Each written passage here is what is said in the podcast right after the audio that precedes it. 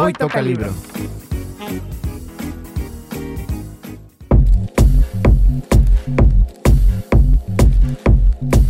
Hola, ¿qué tal? Bienvenidos una vez más a este su programa favorito de literatura, Hoy toca libro. Yo soy Andrea Mandujano, me acompaño como siempre Laura Ortega y además unos invitados muy especiales. Como todos nuestros invitados, tenemos puros invitados de lujo. Claro. Esta vez nos acompañan dos compañeros de aquí de la carrera que además eh, vienen en representación de Pirocromo. ¿Cómo están, Aurea, Luis David? Hola, hola, mucho gusto. Muchas gracias por la invitación. Hola, mucho gusto. Estoy muy feliz y muy contento de compartir este espacio con ustedes, compañeras. Bueno, y como ya comenté, ellos vienen representando a Pirocromo. Es, ¿qué, es, ¿Qué es Pirocromo?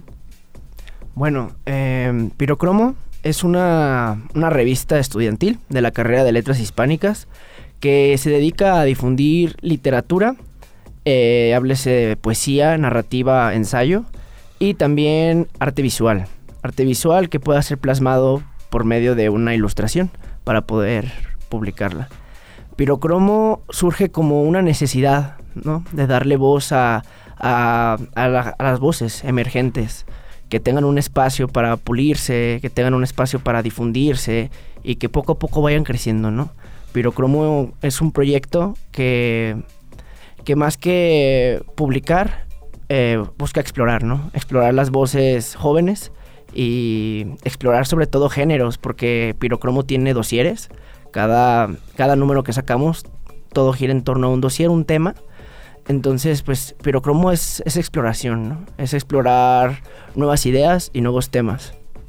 Bueno, Pirocromo es un proyecto que yo diría muy necesario para, como dices Luis David, dar, le da voz a jóvenes, le da mucha oportunidad a jóvenes de difundir todo lo que escriben. Bueno, nos ha tocado en la carrera que muchos de nuestros compañeros en Pirocromo es donde empiezan a publicar.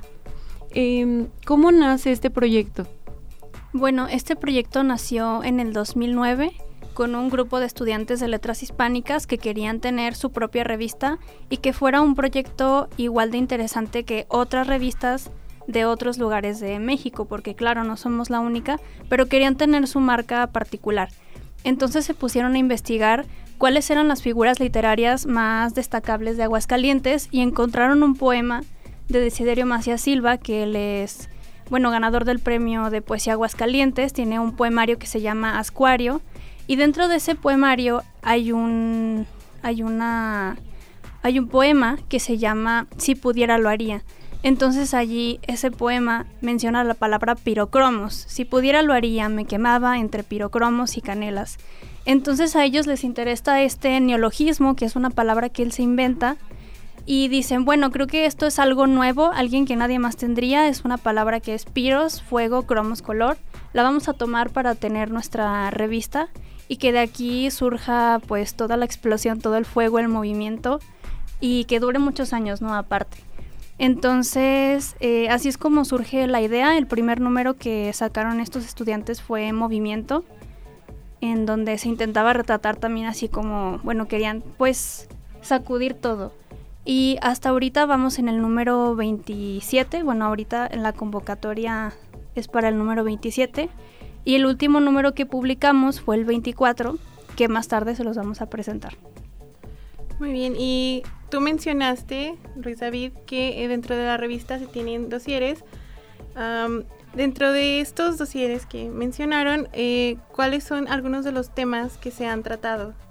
Uy, bueno, es muy interesante que preguntes eso, Andy, porque eh, hay, ha habido de todo, de verdad es impresionante, como les digo, es una exploración.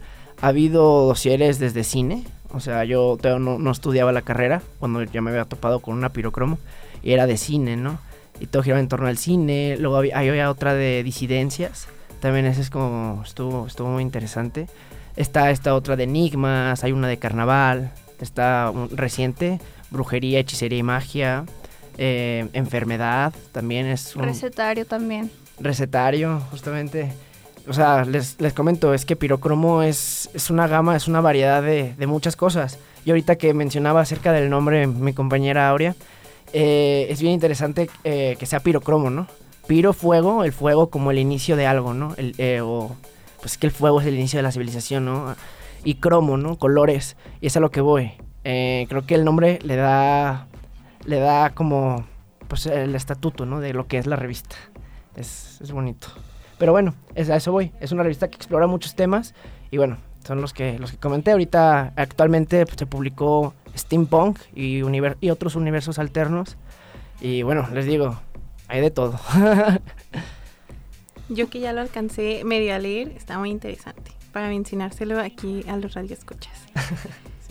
Y bueno, eh, antes de, de, irnos a la pausa, eh, ¿cómo y dónde los podemos leer? Bueno, esta es una revista que tiene dos versiones. Tenemos la versión digital que se consigue entrando a la página www.revistas.ua.mx en la sección de pirocromo y allí tienen acceso a todos los números que hemos publicado. Y allí también pues hay avisos, se puede encontrar la convocatoria. Y la otra versión que tenemos es la impresa. Esa eh, a veces está en la librería universitaria. Bueno, de hecho, hoy vamos a dejar unos ejemplares por ahí. Y también pueden conseguirla a través de las redes sociales. Una versión impresa que es totalmente gratuita, es de, de distribución libre. Estas, eh, bueno, justo ahorita mencionaste que tienen una convocatoria abierta. ¿Nos puedes comentar un poquito aquí? Sí, justamente tenemos una convocatoria Está próxima a cerrar, cierra me parece si el 12, ¿no El 12 de junio. 12 de junio.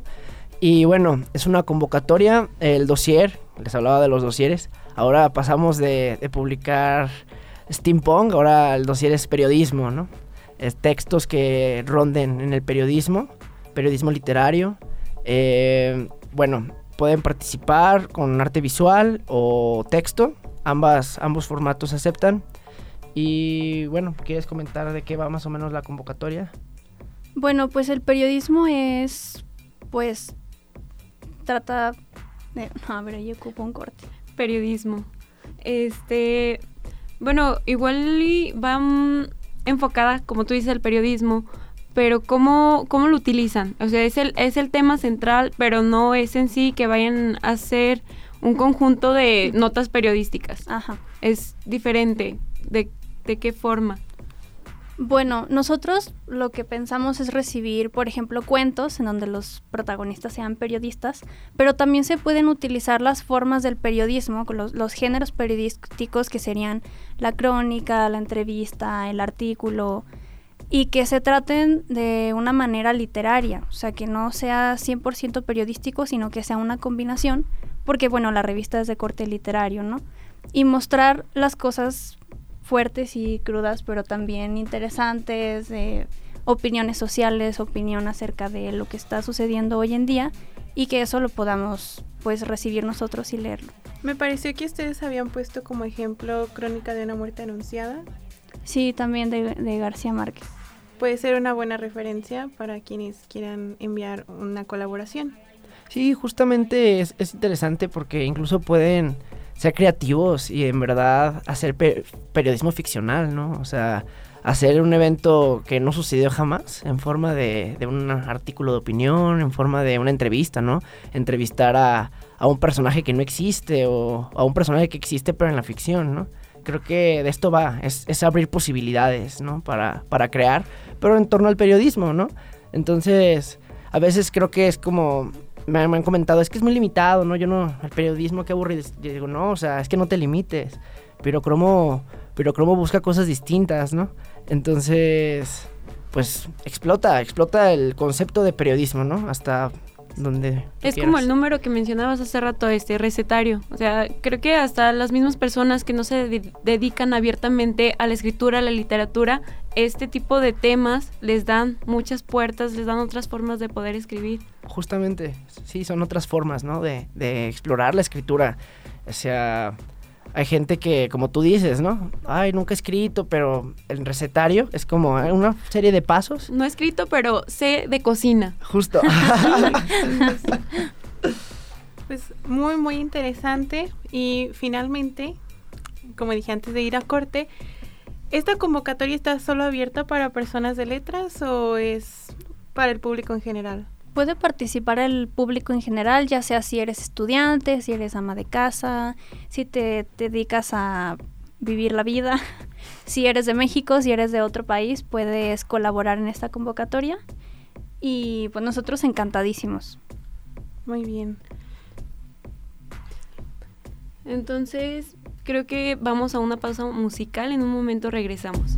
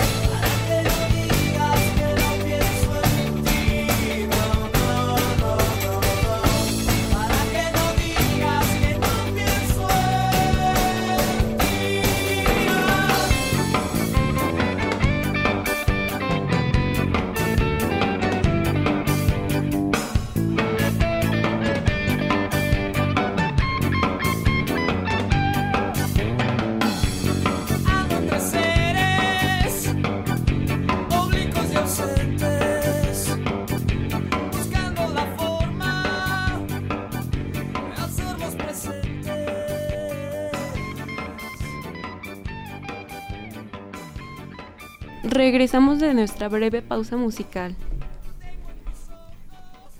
Amarillo. Ivonne Lara Navarro. Ya no quedan palabras sagradas sobre las bocas fósiles. Aquí termina la esperanza y comienza la resignación. La escena transcurre impasible, quietud inapropiada para momentos tan ásperos que duele citar. Tiempos confusos girando el cuello sobre su propio eje desde el exilio.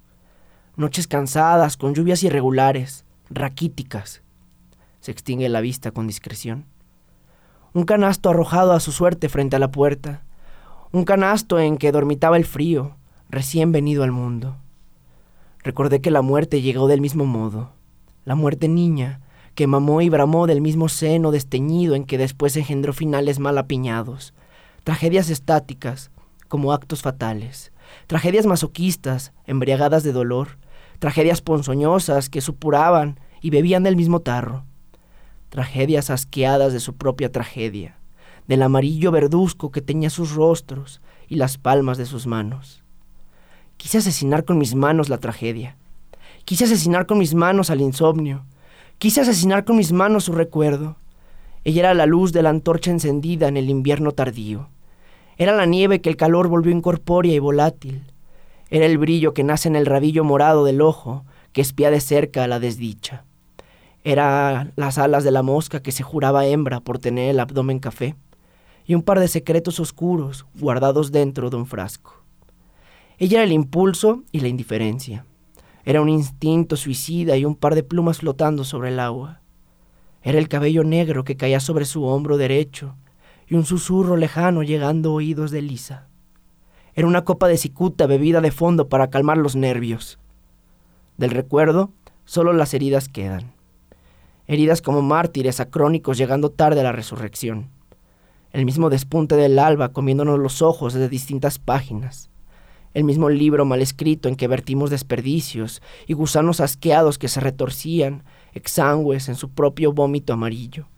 Amarillo, siempre amarillo, el amarillo manchándolo todo, asomándose detrás de cada cornisa, sugiriéndose a sí mismo entre luces y reflejos, el amarillo que escarba entre huesos ya secos, que se pega a la boca y produce arcadas, que huele a decadencia e incertidumbre. Ella era la copa de los árboles lanzando luciérnagas amarillas por el bosque. Era el último pensamiento cálido antes de caer en la locura. Bueno, como ya mencionó Laura, estamos de regreso del corte musical. Antes de este estábamos hablando un poquito acerca del proyecto que es Pirocromo y Luis David acaba de leer un poema que fue una colaboración. ¿Quieres platicarnos un poquito? Sí, bueno, este poema eh, está dentro de este último número que se está difundiendo en estos momentos, Steampunk y otros mundos alternos. Este, bueno, este poema se llama Amarillo. Está en el apartado de otras creaciones. Eh, porque bueno, que supuestamente no tiene nada que ver con el steampunk, pero es muy bueno y por eso se aceptó. Pero yo creo que sí tiene que ver con el steampunk. Entonces, bueno, este es un poema de una compañera de la carrera de letras hispánicas. Se llama Ivonne Lara Navarro. Y, y bueno, fue el que Sí, muy bien. Creo que fue una excelente elección. Em, conocemos a Ivonne, la hemos visto, hemos tenido clases con ella, hemos tenido el honor de leerla. Y es una de las cosas que también agradece uno como estudiante de la oportunidad que nos da Pirocromo de publicar nuestros trabajos, que no muchas veces se encuentra un lugar en donde, en donde un estudiante pueda mandar algo, mandar un trabajo, pueda ser conocido. Pero cómo les da la oportunidad de ir comenzando, como bueno, en un inicio lo mencioné, da la oportunidad de ir comenzando a ser conocido. Entonces, íbamos a preguntarles un poquito sobre su número que está actualmente en difusión, que la verdad a mí me da mucha pena pronunciar el nombre porque no quiero pronunciarlo mal. Entonces, Andrea, prosigue. Bueno, creo que el número que está ahorita es Steampunk. Eh, bueno, pues ustedes querían hablar de otras dos obras, aparte del poema que acaba de leer. Pues sí, queremos invitarlos a la lectura y queremos pues darles alguna, algún atisbo de lo que está publicado en este número. El steampunk como tal es un género literario que viene de la ciencia ficción. Entonces la ciencia ficción es toda esta tecnología que se toma de una manera súper realizada, o sea, como si nosotros ahorita estuviéramos llenos de tecnología por todos lados y el steampunk se remonta al siglo victoriano, en donde están estas máquinas con muchos engranajes, mucho color cobrizo, las mujeres vestidas con grandes vestidos zampones, hombres de sombrero con anteojos súper grandes, todo hecho de latón y de cobre.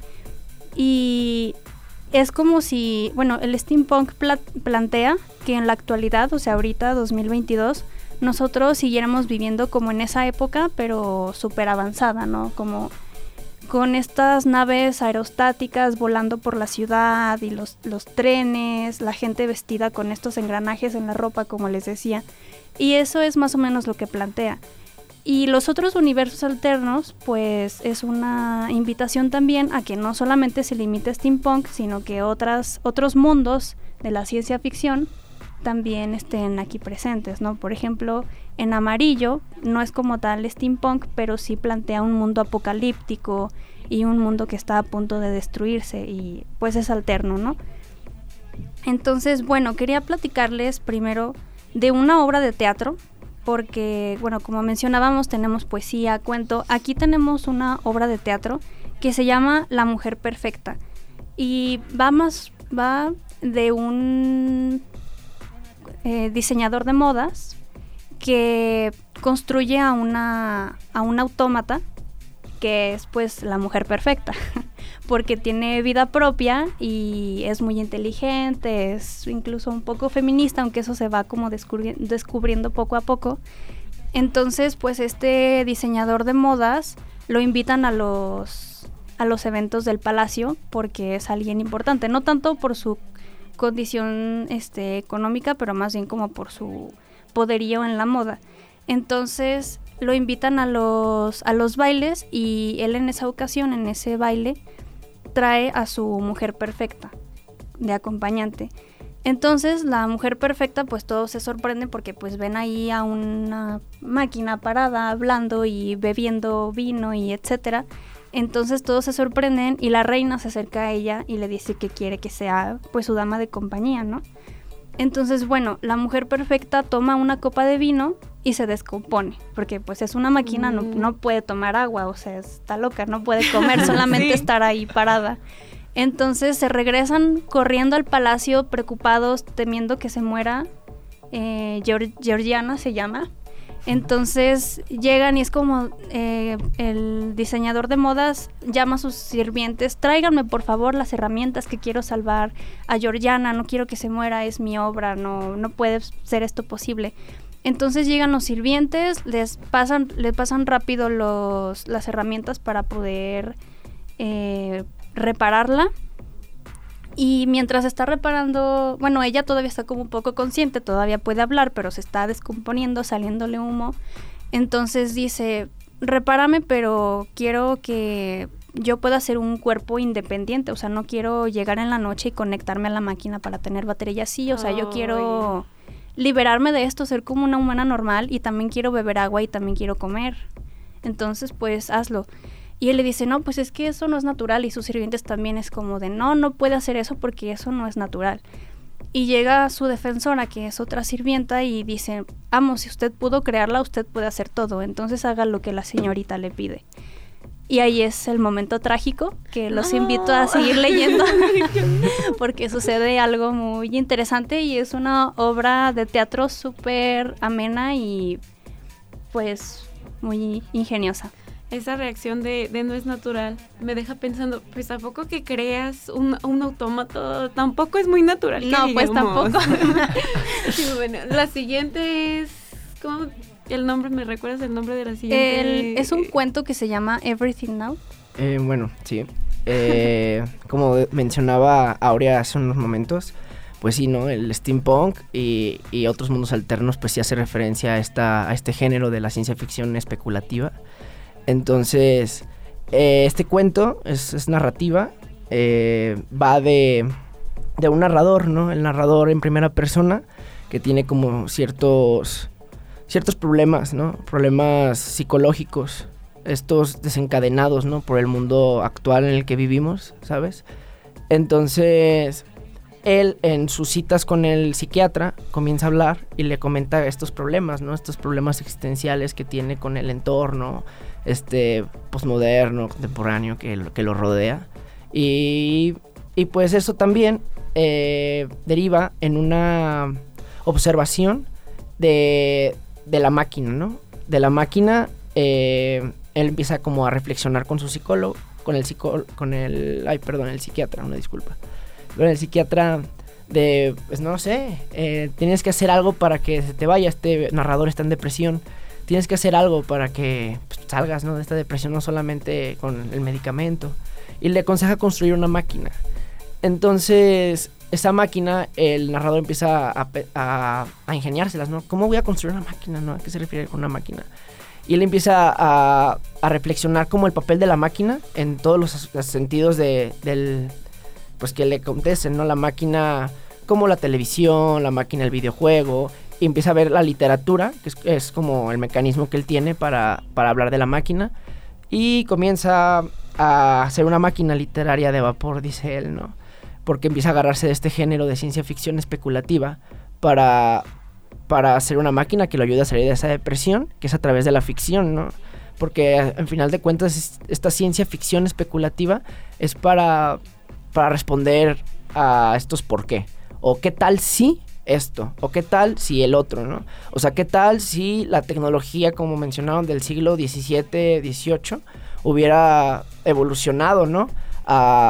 ¿O qué tal si la revolución industrial no hubiera sido a través de, del carbón, sino a través del vapor? Y hay que hacerlo estético, ¿no?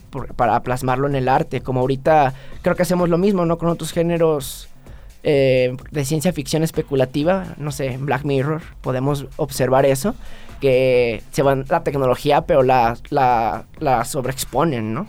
Es como, pues sí, ¿no? Es, especulación. Entonces el cuento va de eso, él empieza a escribir un cuento dentro de este cuento. es como un metacuento. Entonces él empieza a escribir ese cuento como si fuera una máquina que lo ayude a liberarse de como de todos estos estigmas, de todo esto que, que acontece en el mundo y en, en, su realidad. Y bueno, pues los invito a que lean el cuento. Obviamente con advertencia, es, creo que no, no, no nos limitamos, creo que aquí se publican todo tipo de textos. Entonces este texto sí tiene como un alto contenido, pues, de lenguaje un poco... Para mayores de edad. Para mayores de edad, escatológico y así. Entonces, bueno, los invito a leerlo con esas precauciones para que descubran, pues, esta máquina, ¿no? Que, que se inventa dentro de otra máquina. Repítanme una vez más los nombres de las obras para que nuestro público los escuche. La obra de teatro se llama La Mujer Perfecta, publicada dentro del número 24, Steampunk y otros universos alternos. Y el cuento fue Everything Now, también publicado en el número 24. Pues bien, nada más nos queda agradecerles por aquí estarnos acompañando, por darle difusión a Pirocromo y al público hacerle la invitación para la lectura. Eh, ¿Puedo pues comentar algo? Sí, adelante. Vamos a dejar revistas, ejemplares impresos en la librería del agua para que se den una vuelta, si tiene una vuelta a Ciudad Universitaria. Sería un honor para nosotros que esté ahí con ustedes en sus casas. Igual si quieren adquirirla, bueno, no creo que haya problema de que sí. nos pasen unos números a nosotros, también si en, claro. a nuestras redes nos llegan algunos mensajes o pues sí, a las redes de Pirocromo. Sí, también es posible que ustedes escriban y les reservamos sus ejemplares pues muchísimas gracias y con esto termina el programa. Muchas gracias. Muchas gracias. Muchísimas gracias de verdad por y el esto espacio. Fue Hoy toca libro. Esto fue Hoy toca libro. Un programa del Departamento de Letras de la Benemérita Universidad Autónoma de Aguascalientes. Una producción de Radio UAA.